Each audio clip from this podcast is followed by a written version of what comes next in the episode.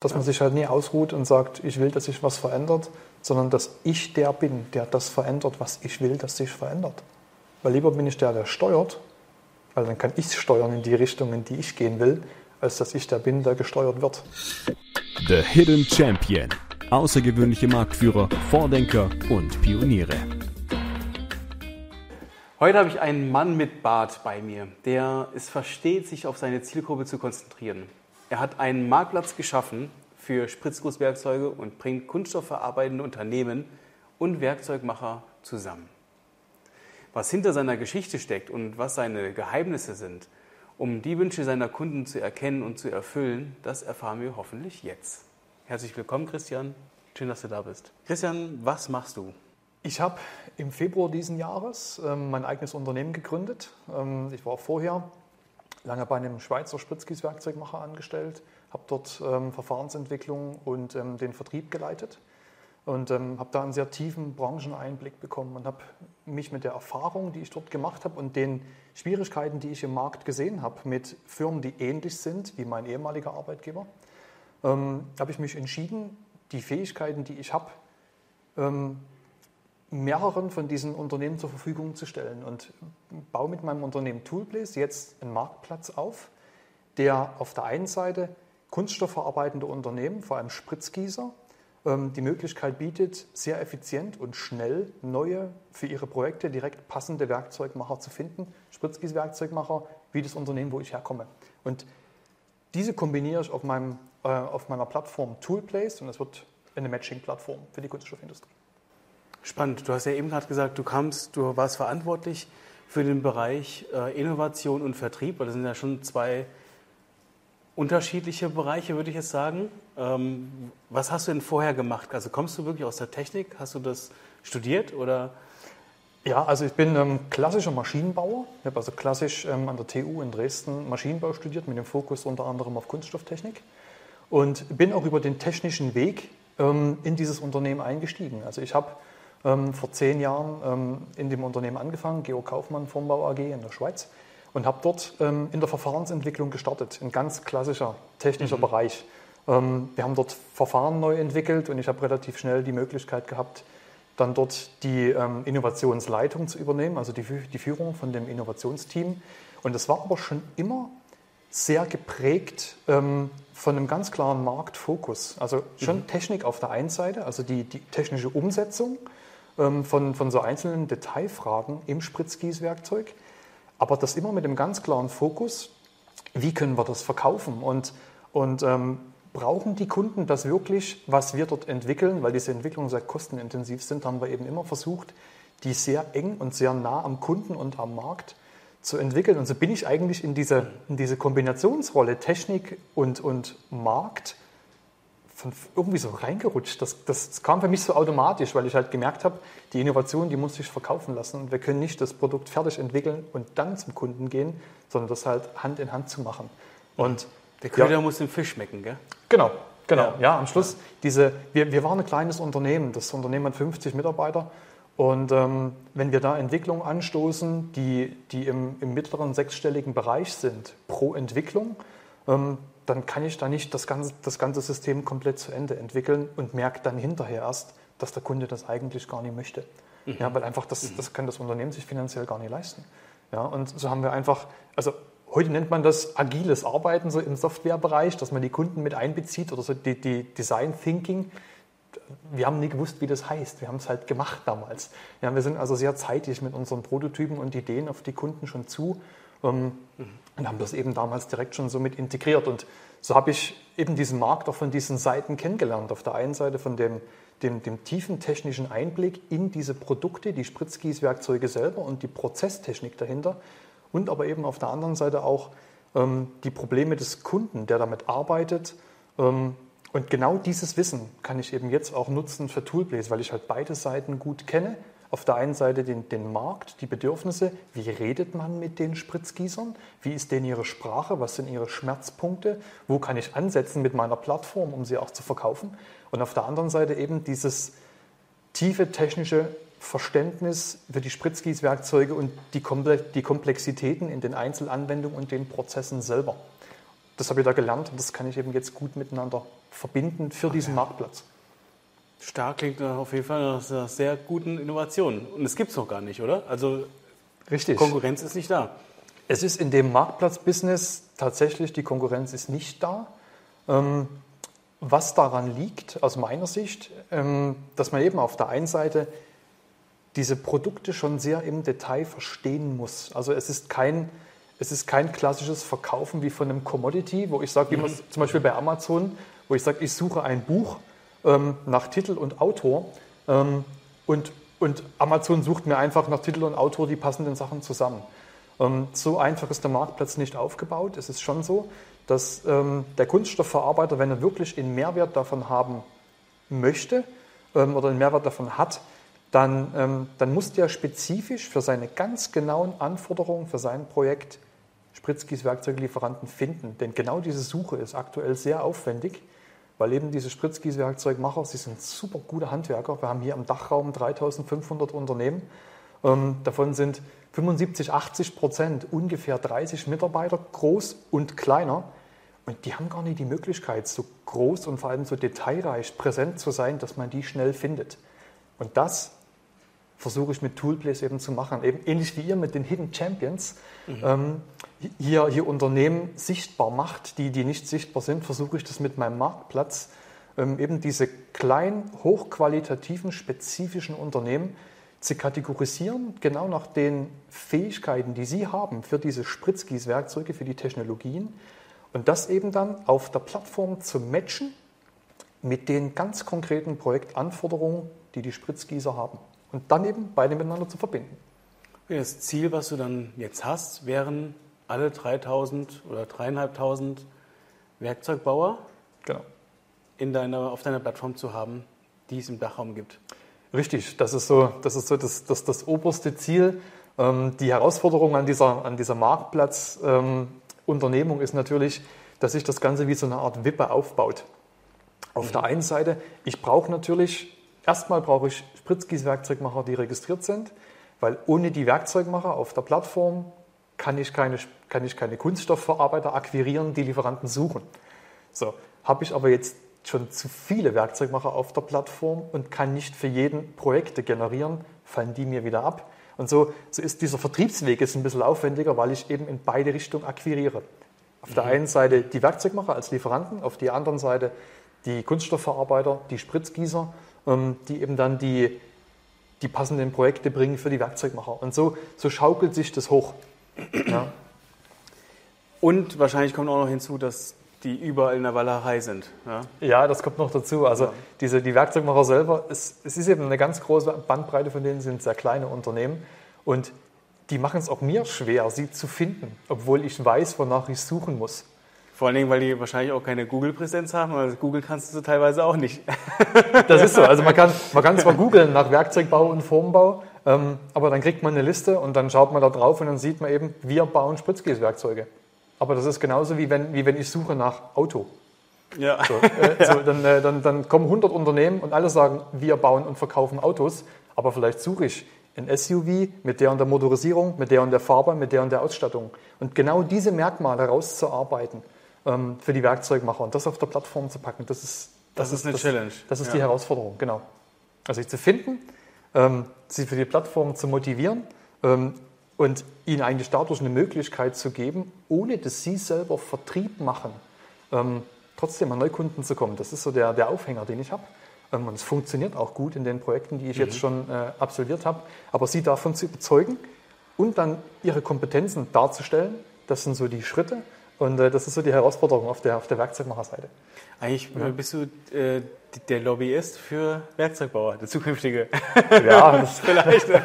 ja, aber spannend. Ja. Das ist auf jeden Fall eine große, ein großes Ziel, was du hast. Ja, ähm. weil ich habe schon immer, ich habe mich schon immer gefragt, wie, wie kann ich mehr oder wie kann ich das, was ich gut kann, ähm, wie kann ich das irgendwie für, für mehr als nur einen Werkzeugmacher einsetzen?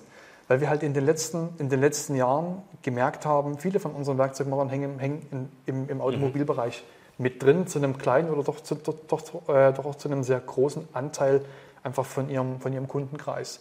Und die Projekte sind immer weiter zurückgegangen seit 2019, dann kam noch Corona mit dazu. Ähm, Und ich habe einfach immer mehr gesehen, wie wir auch ganz viele von, von Werkzeugmachern, die wir gut kennen, wie die richtig Probleme bekommen haben, weil einfach denen ihre Kunden sie nicht mehr automatisch mit Aufträgen versorgt haben, wie in den letzten Jahren. Und ich habe mir halt überlegt, wie kann ich denen helfen? Und dann kam halt meine Idee, so ich baue eine digitale Lösung, ähm, weil die einfach viel, viel mehr Schlagkraft erzeugen kann und viel mehr Reichweite. Ähm, und natürlich die ganzen Prozesse mit automatisiert. Ja. Einfach mit, mit der Motivation, den, den Werkzeugmachern halt zu helfen, weil die sind super gut ähm, im Bau der Werkzeuge. Also wenn man so diesen Qualitätsvergleich global anschaut, dann ist Deutschland auf Platz 1, die Schweiz auf Platz 2 und Österreich an Platz 5. Ja, von, von, vom qualitativen, äh, qualitativen Vergleich der Spritzgießwerkzeugmacher global. Und wir haben, also an der Qualität liegt es nicht, dass, äh, dass die keine Projekte verkaufen. Es fehlt die Sichtbarkeit und die, die, ähm, die, die Marktpenetration. Und das kann ich mhm. mit Toolplace schaffen als eine Art Knotenpunkt in einem Netzwerk. Was war denn dein größter Fehler? Ich denke nie in Fehlern. Also ich denke in, in Herausforderungen. Es ist, für mich ist von vornherein klar, dass, ähm, dass ich glaube, da kommt meine Erfahrung aus dem ganzen Entwicklungsbereich. Ähm, die, die, die hilft mir dabei, einfach, einfach mental. Für mich ist von vornherein klar, dass es nicht auf den ersten Versuch funktioniert. Eigentlich egal, was ich mache. Und als Beispiel, ich habe mir ein Grundgeschäftsmodell für Toolplays überlegt. Wie könnte es funktionieren? Wie, wie sieht das kommerzielle Modell aus? Ähm, mache ich es über, über Abogebühren, über, über Provisionen zum Beispiel? Welcher Marktplatzteilnehmer zahlt? Das nehme ich als eine Hypothese, ähm, probiere die verschiedenen Hypothesen aus und merke dann schon bei Kunden, ähm, also auf der einen Seite bei dem Spritzgießer oder bei dem Werkzeugmacher, okay, das funktioniert oder das funktioniert nicht. Aber ich sehe das in dem Fall nicht als Fehler, sondern ich sehe das eher als, okay, der Weg funktioniert nicht, nimm es den anderen. Ja, also das ist so, so jetzt, wenn, wenn du mich konkret nach Fehlern fragst, ist das für mich, es gibt eine ganze Reihe Sachen, die haben nie funktioniert, wie ich sie mir gedacht habe. Ähm, aber es ist für mich nie so, dass ich sage, uh, das war jetzt total schlimm ähm, und, äh, und ich, ich, ich finde da keinen Weg raus oder ich bereue das. Nö, das ist halt ein Entstehungsprozess. So wie, mhm. ähm, so wie ich meine, du hast dein Unternehmen 2007 aufgebaut. Das sieht jetzt auch anders aus als damals. Und es war ein gewisser Entwicklungsprozess bis dahin. Und, und genauso sehe ich das mit Toolplace auch. Mhm. Ich habe die, die Idee für Toolplace zum Beispiel, die ist drei Jahre alt. Ja? Ähm, und vielleicht war es ein Fehler, jetzt wenn, wenn, wir, wenn wir es mal so definieren, vielleicht war es ein Fehler, das nicht schon vor einem Jahr zu starten oder vor zwei. Ähm, weil der richtige Zeitpunkt, glaube ich, wäre da gewesen, weil die, der Schmerz bei den Werkzeugmachern, dass sie keine Projekte haben, gerade zur Corona-Zeit schon sehr groß war. Auf der anderen Seite sage ich aber dann zu mir, ähm, der Grund, warum ich das nie gemacht habe, ist eigentlich die tiefe Verbundenheit, die ich mit meinem Arbeitgeber damals hatte. Ich habe es einfach nie übers Herz gebracht, in der Zeit dort zu gehen und zu sagen, ich lasse jetzt den Vertrieb dort sein und ja, gucken wir mal, wie die das danach lösen. Sondern ich habe für mich versucht, da einen Weg zu finden, ähm, wie das für beide und wie gut funktioniert. Mhm. Mhm. Und das ist so das Einzige, wo ich so sage, wenn, wenn du jetzt einen Fehler oder wenn, ja. wenn du die Frage Richtung Fehler stellst, so, ich glaube, der richtige Zeitpunkt für Toolbliss wäre vielleicht vor zwei Jahren gewesen. Aber ich bereue es nie, dass ich es nie gemacht habe, weil die Motivation, es nicht zu machen, aus meiner Sicht die richtige war. Aber es ist, ähm, spricht auch sehr für dich, finde ich.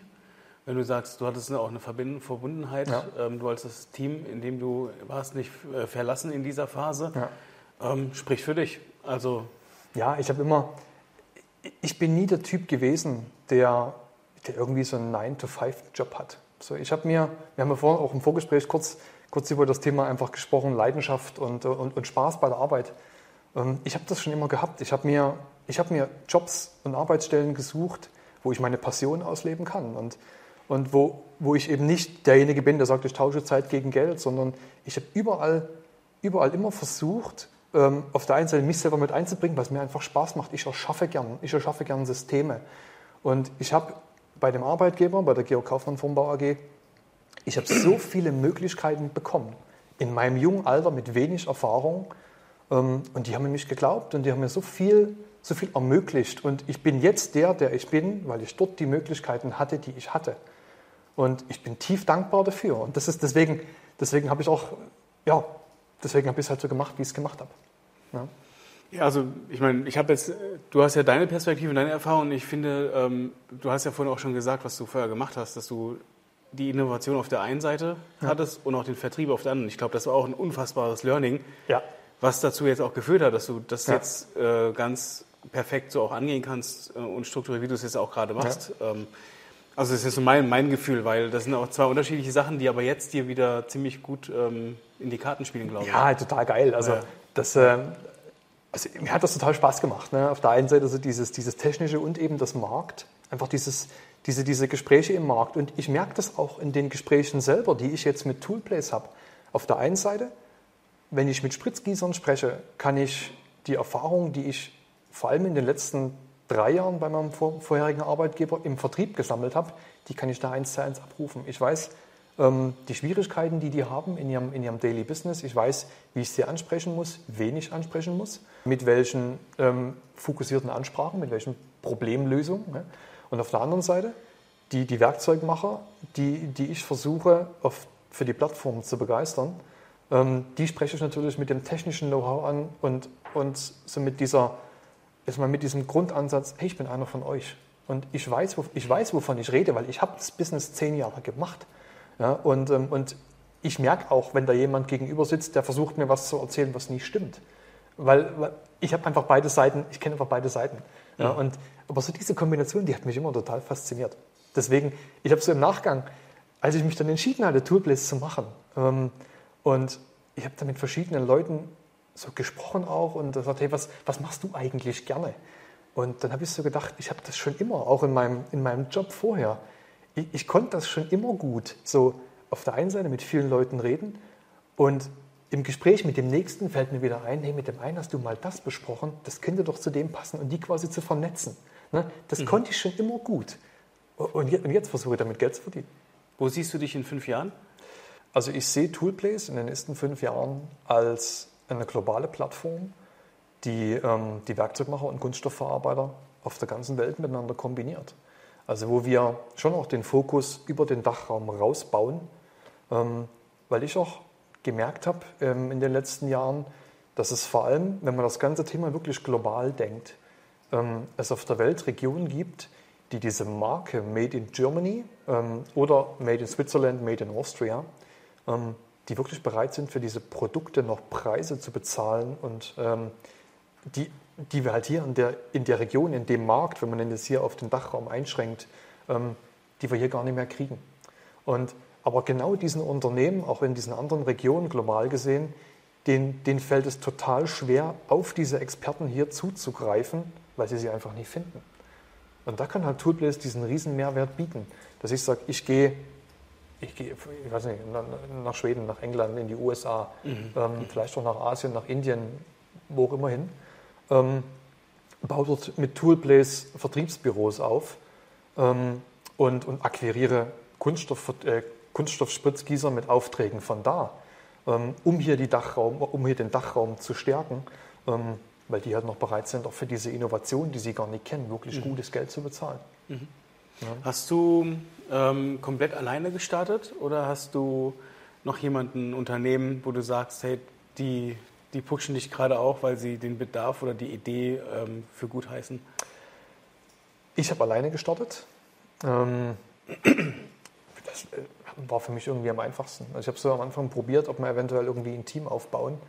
Aber ich habe dann für mich so gesagt, ich starte jetzt mal mit der Grundidee, ähm, einfach um das Geschäftsmodell mal grundlegend zu validieren. Ich meine, viele, viele Startups bauen erst das Produkt, versuchen es dann zu vermarkten. Ich versuche es andersrum, ähm, weil ich auch das Glück habe, dass diese, zum diese Art Vermittlungsdienstleistung, was es ja eigentlich ist, ähm, die, die ist ja nicht hundertprozentig neu. So, also das ist dieses Geschäftsmodell selber, das Vermittlungsgeschäftsmodell, das gibt es. Ähm, es gibt es bloß nicht in der digitalen Form ähm, und so groß, wie ich es mir vorstelle. Deswegen habe ich für mich gesagt, ich möchte gerne dieses Geschäftsmodell erstmal für mich selber validieren ohne Plattform. Ähm, und dann fange ich an, die Plattform zu bauen. Ähm, und, und genau das mache ich jetzt. Also ich bin, ich bin, obwohl wir im Februar gegründet haben, also ich im Februar gegründet habe, bin ich schon länger damit auch mit der Idee im Markt unterwegs und probiere die aus ähm, und, ähm, und rede mit Spritzgießern, rede mit Werkzeugmachern, kombiniere die miteinander und probiere auch schon diese Prozesse nicht in einem digitalen Rahmen, aber schon so in der, in der Schrittfolge aus, aktuell mit, mit, mit laufenden Projekten, wo auch schon Vermittlungen stattfinden, ohne die Plattform selber zu haben. Also die konzeptionieren wir jetzt gerade, weil wir jetzt wissen, wie sie aussehen muss von den Prozessen her. So, und dann jetzt habe ich mir, jetzt habe ich mir einen IT-Partner dazugeholt, ähm, der mit mir gemeinsam diese, die Plattformentwicklung ähm, aufbauen wird, sodass wir sie dieses Jahr zur K-Messe im, im, Oktober, werden wir die Plattform vorstellen, habe ich auch, ähm, das gab es vorher noch gar nicht, äh, Start-up-Stände auf der K-Messe. Ich habe den letzten Start-up-Stand bekommen. Nee, ist sie in Düsseldorf? Oder? Genau, in Düsseldorf, richtig. Cool. Genau, im Ja, Oktober in Düsseldorf. Und ähm, da werden wir dann auch die Plattform das erste Mal wirklich, wirklich zeigen. Ja. Das heißt, jetzt bist du absolut in der Vorzeit, wo du all das jetzt aufbaust, was du jetzt beschrieben hast. Richtig, das ist auf der einen Ja. Seite die, die Konzeptionierung der Plattform, die, die Entwicklung von dem ganzen System, Mhm. aber schon auch mit ganz klaren ähm, Umsatzzielen, die, die ich für mich selber erreichen will, ähm, auch schon mit diesem analogen Modell ohne Plattform, was ich halt jetzt schon probiere. Ja. Weil für mich das einfach ganz wichtig ist. Nur, nur, nur wenn das ganze System grundlegend funktioniert, macht es überhaupt auch Sinn, diese doch nie ganz unbeträchtlichen Investitionen in die Plattformentwicklung reinzustecken. Ja. Äh, Was macht für dich ein Hidden Champion aus? Also ein Hidden Champion für mich laut Definition ähm, ist, ist ein Unternehmen, was in seinem Bereich absolut spitze ist, qualitativ mäßig und, äh, und, und, auch, und auch, also von, von den Produkten her und oder von der Dienstleistung, die sie anbieten, die sehr spitz im Markt unterwegs sind, also fokussiert, die ihre Zielgruppe gut kennen.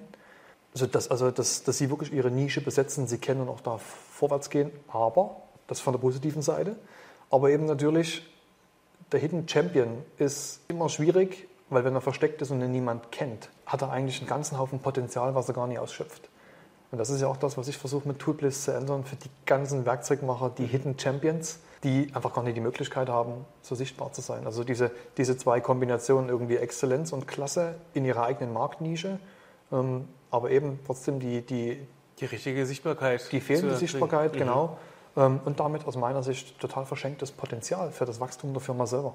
Ich habe von einem Zulieferer von Uhren, ich habe jetzt den Namen gerade vergessen, die machen nur die Uhrenzeiger, sonst nichts. Wahnsinn. Und ich weiß nicht, wie hoch der Anteil war, aber die hatten einen Weltmarktanteil von mehr als 90 Prozent. Boah. Für, für uns natürlich auch, äh, für einen Otto-Normalverbraucher total unrelevant, weil du kaufst ja eine Uhr, die dir gefällt und der Uhrenzeiger ist ja egal. Aber Ja, spannend ist für den Endverbraucher, genau. Genau, Ja. spannend ist. Und das ist auch so ein, äh, ein Hidden Champion, ja, Mhm. der Weltmarktanteil hat, dass es kracht und äh, nicht sichtbar ist. Gut, der hat dann, der hat, der der braucht dann, auch nicht sichtbar sein. ja. der hat dann was richtig gemacht, weil der hat schon seinen 90% Marktanteil. Obwohl auf der anderen Seite fehlen immer noch 10. Ne? Ja. Das ist richtig. Ja, und auf der anderen Seite kann man vielleicht auch überlegen, ähm, wenn man mit mehr Sichtbarkeit, je nachdem, wie man anders in den Markt gehen würde, vielleicht die gleiche Technologie und das gleiche Know-how, was die für die Uhrenzeiger haben, eben für, eine, für einen anderen Anwendungsbereich oder für eine andere Industrie mit, mit zu verwenden. Das wäre eben dann auch eine andere, wie- wieder eine andere Art Potenzial, die daraus entsteht. Ja.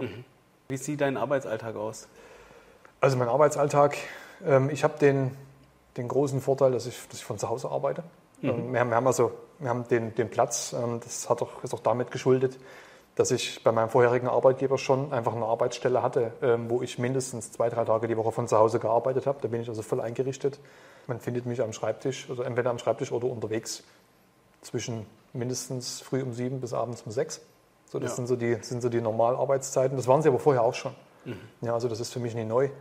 Ähm, und st- stört mich auch nie, weil es mir Spaß macht.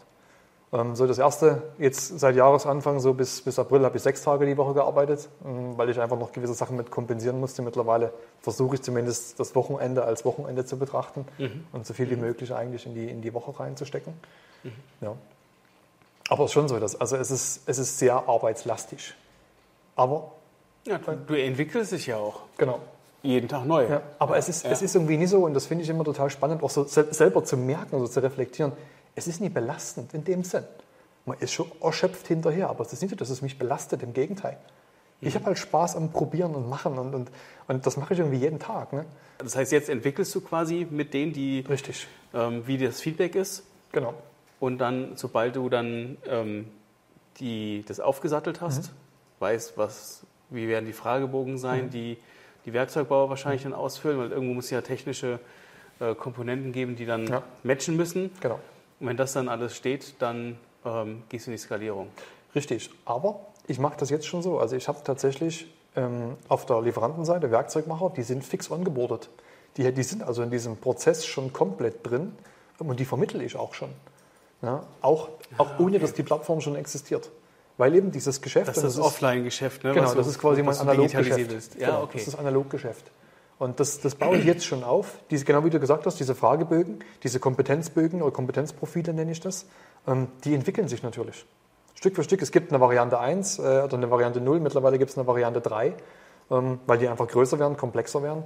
Ähm, und weil natürlich jeder so seine unterschiedlichen auch Fokussierung und Spezialisierung hat. Ja, und auch Kunden, auch von der, von der Kundenseite, die Spritzgießer verschiedene ähm, Spezialisierungen anfragen. Ja, und so entwickelt sich halt das System. Stück für Stück. Also, das stelle ich mir super komplex vor. Also ich als Laie, muss ich sagen, ne? Aber weil wahrscheinlich sind das Sachen, die muss man auch erstmal kategorisieren können. Ja. Wenn er sagt, ich habe jetzt ein Werkzeug, was ich baue, was, Ja. was weiß ich, für 0,1 μ bis was weiß ich, keine Ahnung, ich kenne Ja, mich ja. da ziemlich aus, aber das muss man auch erstmal alles greifen. Ähm, so. Und auch in eine Kategorie, vielleicht wissen viele Werkzeugbauer auch gar nicht ihren exakten Fokus. Ich glaube, da, da arbeitest so. du an denen ja auch noch Genau. weiter. Ne? Genau, genau. Und sagst, ah ja, das macht ihr, dann kommt das in die Kategorie sowieso. Also Aber genau deswegen, deswegen arbeite ich auch mit denen nicht nur mit dem klassischen Bogen, also mit dem klassischen Fragebogen. Ich schicke den dahin, der wird ausgefüllt und dann gehe ich da vor Ort und dann, ähm, dann, dann schauen wir mit dem Werkzeugmacher genau die, Bo die, die, die Bögen, also die Bögen durch. Auf der einen Seite für mich, um sicherzustellen, dass die Kompetenzen, die sie da angegeben haben, ähm, dass sie die wirklich haben, weil nur dann, es macht doch nur Sinn, dass sie natürlich Kundenkontakte kriegen, die wirklich die, die, wirklich die, die Kompetenzen brauchen. Ja?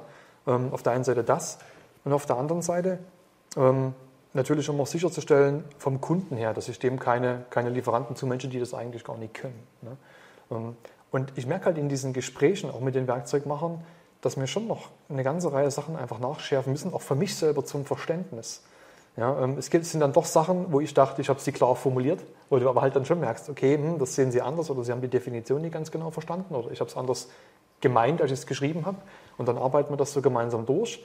Dann schaue ich mir noch ein paar Beispielbauteile bei den Unternehmern, dann gehen wir noch durch die Firma, sodass ich auch einen Eindruck davon bekomme, was ist das für ein Unternehmen selber. Weil auch das ist ein großer Mehrwert für die Spritzgießer, dass, ähm, wenn die halt wissen, dass die Unternehmen, die als Lieferanten auf der Plattform registriert sind, da ist jemand vor Ort gewesen. Der hat die angeschaut. Der weiß ganz genau, die sind wirklich in der Lage, das zu bauen, was sie als Kompetenzen da hinterlegt haben. Aber da brauchst du noch mehr Leute, ne? Wenn du jedes Das Unternehmen so. dir anguckst, ähm, so. bei dreieinhalbtausend brauchst du ja locker dann 12, 13 Jahre. Ja, wenn du jeden Tag einen, Ja, wir, werden, anguckst. wir, werden, ja, wir werden natürlich auch skalieren, das ist ganz klar. Für mich Ja. ist so dieser, der Schritt ist jetzt erstmal Geschäftsmodell beweisen auf der analogen Ebene, parallel dazu ähm, die Plattformentwicklung aufbauen. Das werden, wir, das werden wir eben im Ende drittes Quartal abschließen diesen Jahres ähm, und dann gehen wir in die Skalierung. Und das natürlich mit, auf der einen Seite mit, mit, mit Personal quasi vertrieblich gesehen in beide Richtungen, Werkzeugmacher und Spritzgießer. Ähm, und natürlich auf der IT-Seite noch im Team dann selber.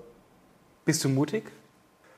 Ich glaube, das ist eine Definition von mutig. Also ich sage mal so, ich habe keine Angst, Fehler zu machen. Oder ich habe keine Angst, mal in die falsche Richtung zu laufen. Ähm, ich glaube, ich bin schon eine Person, die von Haus aus schon immer grundlegend optimistisch ist. Und ich glaube, mit einer gewissen Portion Optimismus gehen sich einfach viele Situationen leichter an.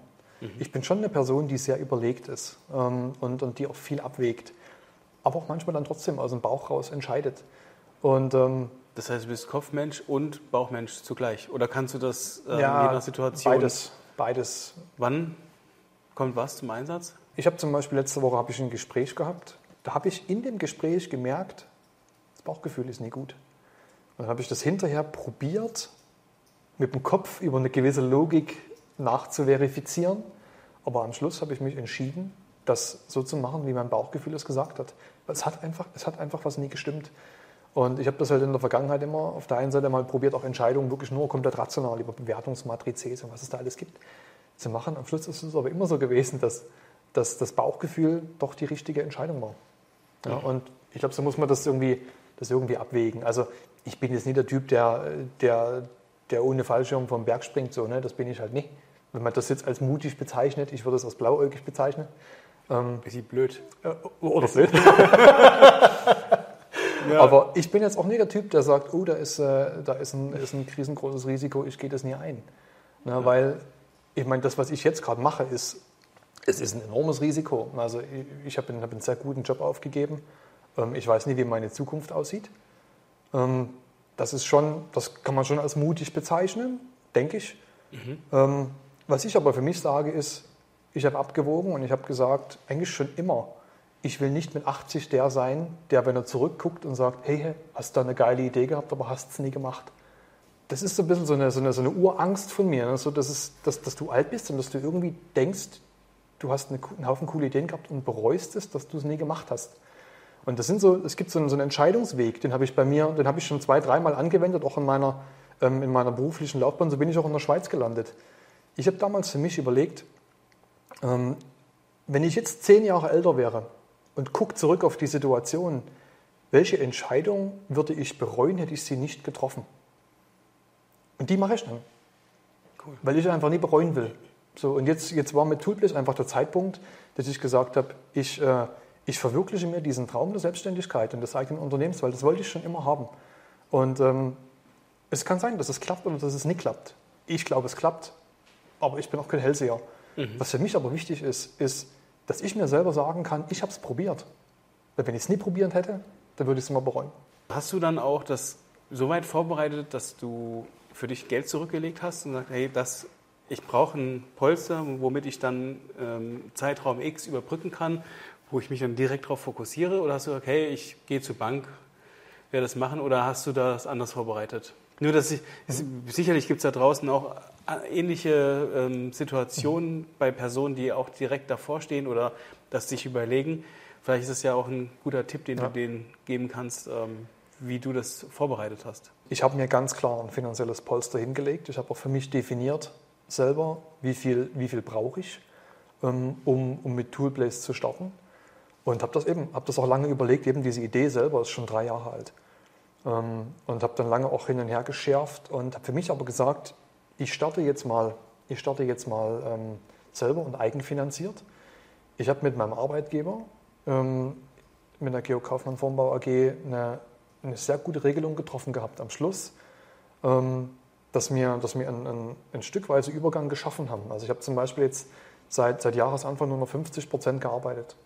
Ähm, also war ich da angestellt, die anderen 50 Prozent meiner Zeit ähm, konnte ich schon mal in den Aufbau von Toolplace mit investieren. Auch wenn ich das Unternehmen erst im Februar gegründet habe zum Beispiel, habe ich im Januar schon die Hälfte der Zeit daran arbeiten können.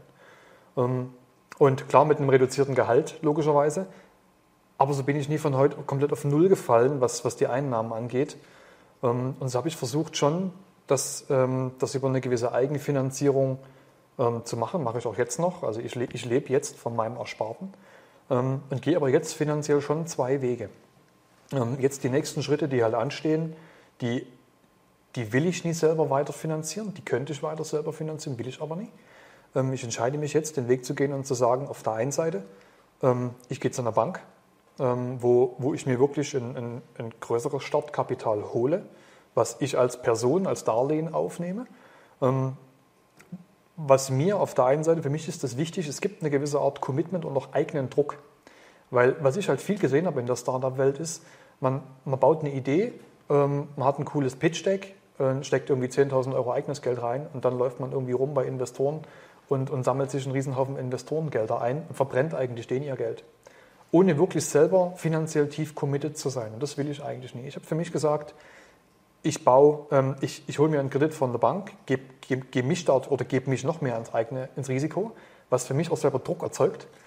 Ähm, und gehe aber trotzdem parallel noch den Weg, wenn ich die Möglichkeit habe und wenn ich einen Angel-Investor finde, der, der zu mir passt und der die Idee Toolplace gut findet, dann nehme ich den noch mit rein. Aber es, es, darf kein reiner Finanzinvestor sein, es muss schon jemand sein, der irgendwie einen Mehrwert selber an der Idee Toolplace sieht.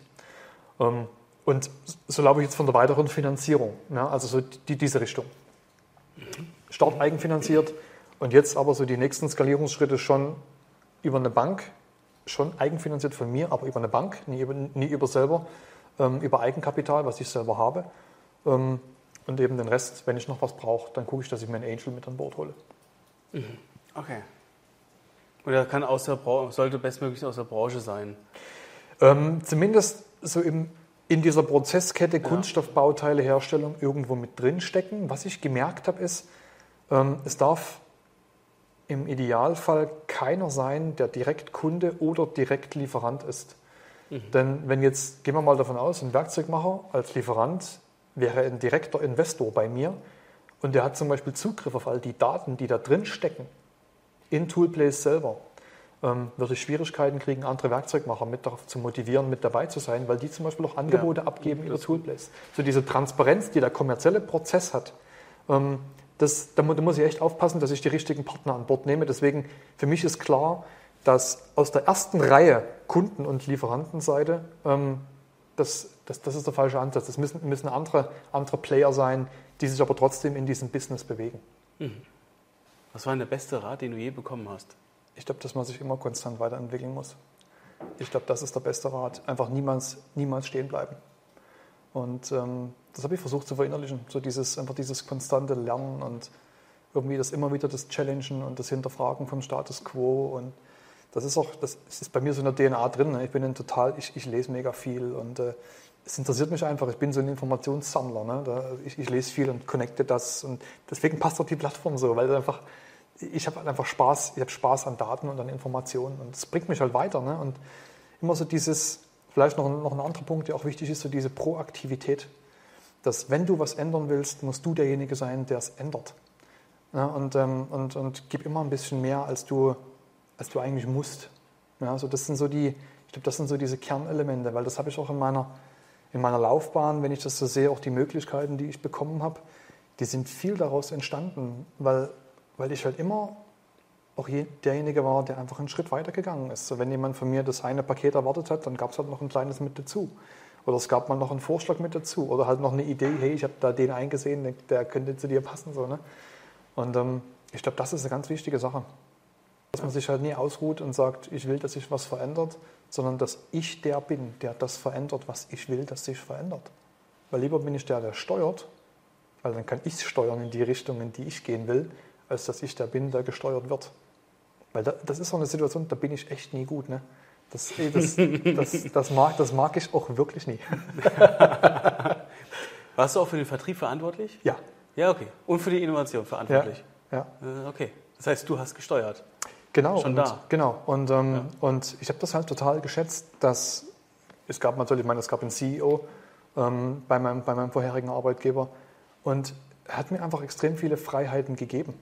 Ich habe ich hab deswegen, ich habe mich, ich hab, ich hab mich so, so selber entwickeln können und das so viele, so viele Sachen ausprobieren können. Und auch wenn sie, wenn sie vielleicht nie funktioniert, funktioniert haben, haben wir was daraus gelernt. So das, ähm, und das ist auch das, was ich, was ich meinte. Ähm, diese, so diese, diese, diese tiefe Dankbarkeit, die ich dafür habe, für die Chancen.